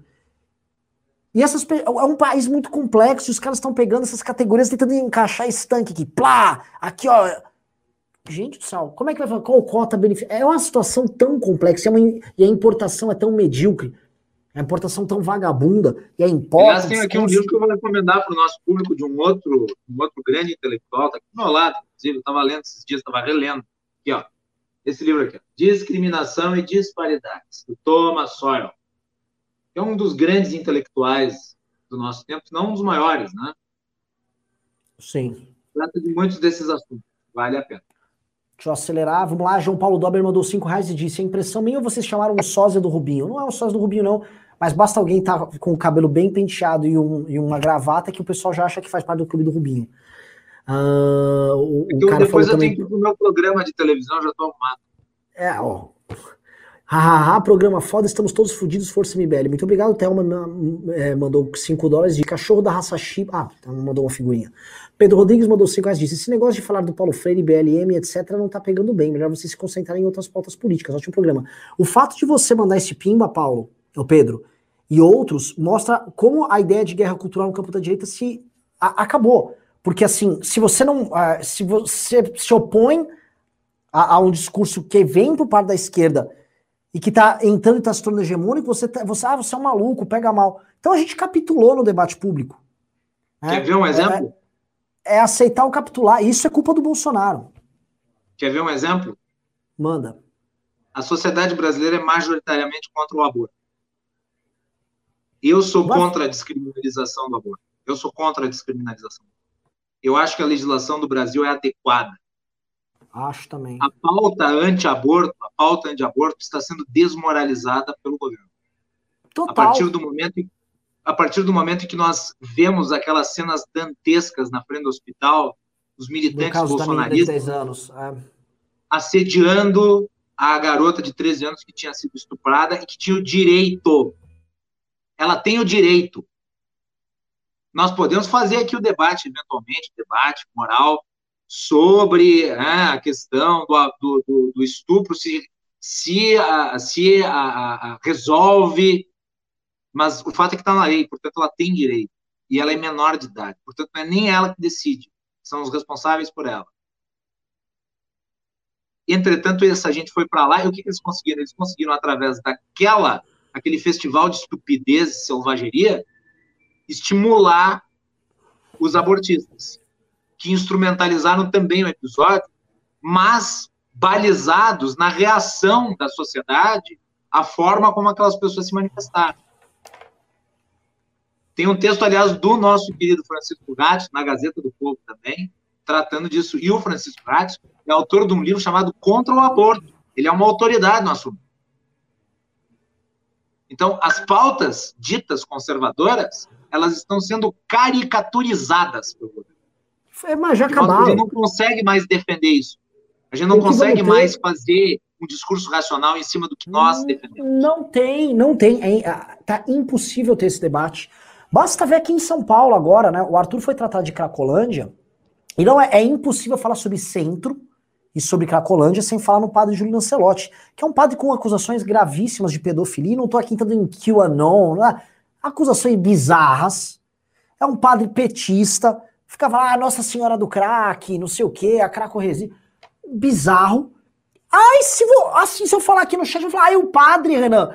Esse padre é um escroque. Um escroque. Uma figura Lembra política do, do Reinaldo Azevedo comentando dele. O Reinaldo Exato. Azevedo escreveu muitos textos. Canonizaram uma das figuras mais bizarras. Ai, tá falando do padre. Porque o bolsonarismo tornou impossível esse debate e a esquerda só, só bate palma. Eduardo Bezan mandou 20 reais disse: na fantástica Faculdade de Direito de Reinaldo não existe prisão preventiva no CPP, não existe também o artigo 2 do CPP, juiz suspeito só se for aquele que não gosta, Lula é inocente e Gilmar Toffoli são brilhantes. Cara, isso é uma grande discussão, veja só, é, existe também o uso abusivo de certos, uh, de certos recursos ali, que estão dispostos a, dispostos à nossa legislação, e que, cara, é, eu conheço pessoas que foram alvo de... Bom, eu, eu sou alvo disso, gente. Eu não, e, e, eu sou tão alvo disso, e é tão bizarro que eu não posso falar. Eu não posso falar o que eu acho sobre o que é feito comigo. Com o movimento que eu criei. Eu não posso falar. Eu, se eu falo muito, já tomo, chega um promotor aí, pode me pedir minha prisão. Como já fez, eu disse assim, ó, oh, ainda tá falando muita besteira aí, hein? Não vou pedir a prisão dele ainda. Ainda? Cuidado. Não, não, assim, eu não posso, assim, por favor, um grande promotor, não vou criticá-lo não aqui. Tamo fudido, meu irmão. Aí fica aí, ah, veja. Eu não vou entrar nessa discussão, nem posso. A Azura mandou 5 reais disse: Pimbinha pelo retorno do Renan e pela presença do Guilherme. Muito obrigado. Obrigado. Thelma mandou 5 dólares disse: o problema da educação brasileira não é Paulo Freire, é que o ramo de educação, principalmente superior, atrai marxista. Isso é uma grande discussão, Thelma. Não é... O Lucas Radice disse: Renan, você leu sobre o Sabará? Não, não quero comentar, porque aparentemente o Sabará quer polarizar conosco para poder crescer. Eu não vou ficar dando esse, esse prazer para ele. É.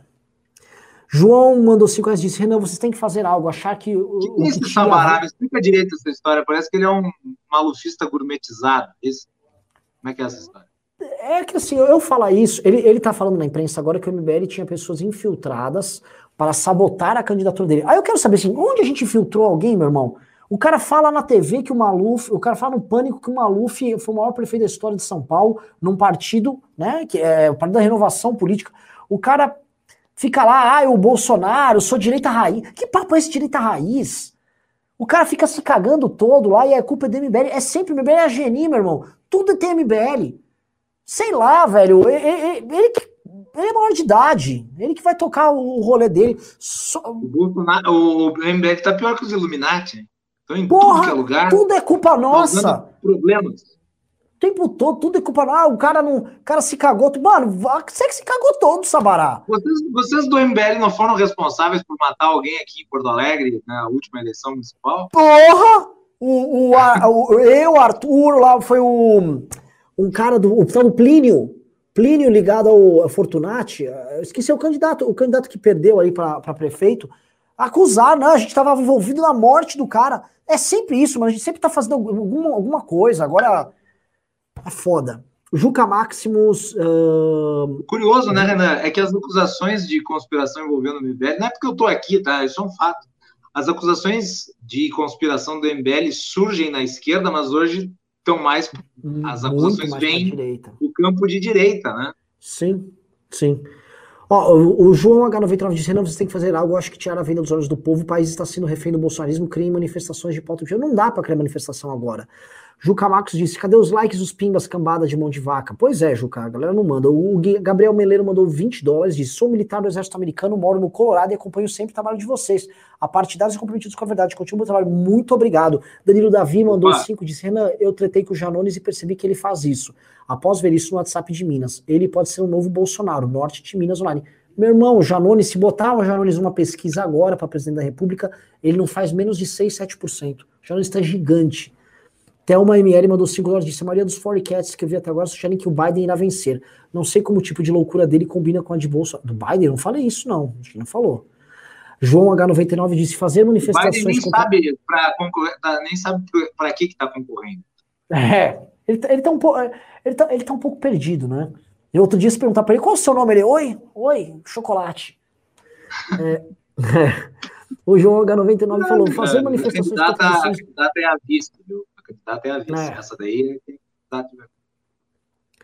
Porque senão é uma pauta simplista que só repete o que a esquerda faz. É. Marcos Paulo mandou dois reais, disse: primeiro tem que revolucionar a partir do novo prefeito de São Paulo. Não posso fazer declarações desse respeito. Juca Maxos mandou dois reais, disse: já falaram sobre o imposto do Guedes voltando? Abordamos por alto aqui. Kleber Bernardo mandou dois euros, obrigado. Atílio José mandou dois reais e disse: o que rolou com o Alan? O Alan né, está defenestrando o governo, tio José cagando na cabeça do Bolsonaro, inclusive nos xingou, disse que o MBL são pilantras e que ele alertou o Bolsonaro contra o MBL. Marta não, Miriam. Deixa eu te perguntar, tu já comentou sobre o Alan várias vezes, né? Eu acho que a gente pode, obviamente, não concordar com a visão dele de mundo, mas ele, ele, ele, ele, ele é raiz, né? Ele, ele não está ali por. Não me parece que ele esteja ali surfando na onda. Eu acho que a decepção dele é sincera. Não sei. Pô, não sei. Boa pergunta. Eu vou te comentar um detalhe, né? O Alan que falou que alertou o Bolsonaro, no período que ele estava lá alertando o Bolsonaro, eu gosto de lembrar, quando a gente fez a marcha a pé até Brasília, Alan me ligava todo dia. Não aguentava mais ligações do Alan. E ele se gabava de ser muito amigo dos deputados do PSDB, amicíssimo do Carlos Sampaio, ele falava. Né? O Alan ali na marcha, né? adorava um tucanato, adorava, me ligava sem parar. E eu reclamava do Olavo, que o Olavo ficava cheio. Eu falei, porra, que velho imbecil. Não, entendo, entendo o professor, não sei o quê. Aí o Alan, assim, né, é, é, é, a cabeça dele é tão submissa ao Olavo, que ele era amigo meu, falava comigo e tal. Bastou o Olavo fazer um ataque público, aí ele começou a me xingar, assim, é, é, é, aquela falta de humanidade total e completa. Ele corta uma relação com você e começa a te xingar sem mais nem menos. É uma parada. Enfim, é um cara, cara problemático. A ele Marta me Miriam. Ele, ele, me chamou de cuzão depois que eu disse que aquele, que aquele cercadinho na frente do Alvorada era um, era um chiqueirinho. Ah, não pode falar isso, né? Aqui não são homens e mulheres brasileiros indignados contra o sistema, indo falar com o sistema para ajudar a derrotar o sistema. Marta Miriam Perim mandou duzentão e disse: Gosto muito do Guilherme e MBL. Minha esperança, sou uma das hiper decepcionadas. Renan, será que não posso receber um livro autografado? Sempre contribuo com o Pimbaço. Lógico que pode e deve. Marta, você vai no meu Instagram, Renan Santos MBL, você vai mandar teu endereço todo tranquilo, que nós vamos encaminhar amanhã o livro para você. Macalossi, suas palavras finais aqui, a galera, a galera quer ouvir, tá? O que esperar dos próximos dias, Macalossi? Para nós encerrarmos o programa. O que esperar? Nada, Gued... Não, mano, mano, não dá para esperar nada e dá para esperar tudo, né? Estamos vivendo imponderável. Amanhã é sexta-feira E nós já sabemos que a sexta-feira sempre nos reserva surpresas. Sexta-feira sempre tem alguma coisa, não dá para dizer sextou. Né? Então não dá para esperar nada. Mas eu queria fazer só um comentário rápido, que nós temos hoje uma articulação, e eu escrevi sobre isso também na Gazeta do Povo, nós temos hoje uma articulação involuntária pró-Bolsonaro.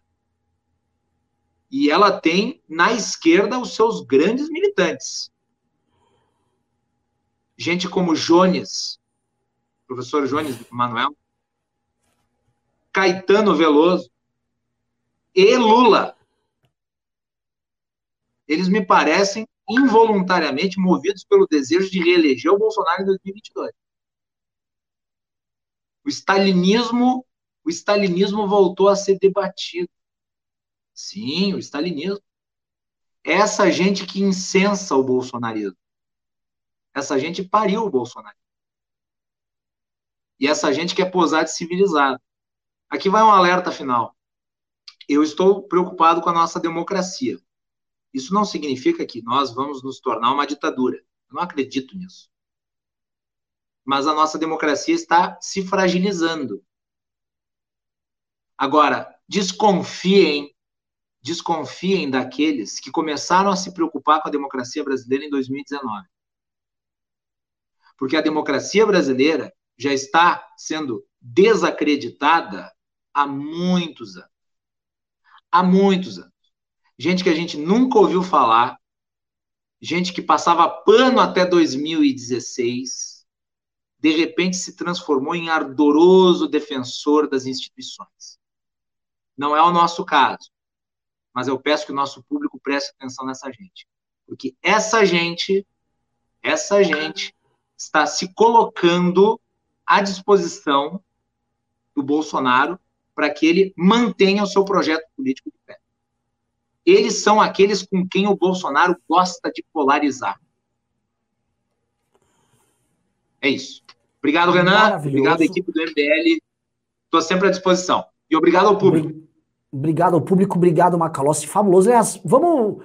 Porra, vê, vê se você consegue ver duas vezes por semana aqui. Eu faço news com você. Você topar, vou falar pra Jennifer lá te, te, te combinar lá é que, contigo, pô, seria maravilhoso. É que para mim, para mim é complicado participar duas, três vezes por semana por uma questão simples, né? Eu tenho um programa de televisão para apresentar mais ou menos nesse horário. Então, então quando, eu combinei com a, quando eu combinei com a Jennifer, eu falei assim, ó, vamos fazer uma coisa mais assim, uma vez a cada 15, 20 dias, que daí eu consigo me organizar. Eu prefiro assim, porque eu não quero assumir um compromisso depois não cumprir o compromisso. Não, não, lógico, lógico, lógico. E daí depois Só comentando eu chego aqui seis da tarde e falo, eu não posso, eu deixo vocês na mão, eu não quero. Sim. Eu sim. me organizo e tal, eu participo. Mas eu tô sempre Fique tranquilo. Só avisando aqui, Guilherme Achalpar mandou 20 reais, Dr. Keflin mandou 5, 30 reais. E encerramos aqui este programa. Muito obrigado, Marcos. Muito obrigado, público. Obrigado a todo mundo que é pimbeiro e ajudou.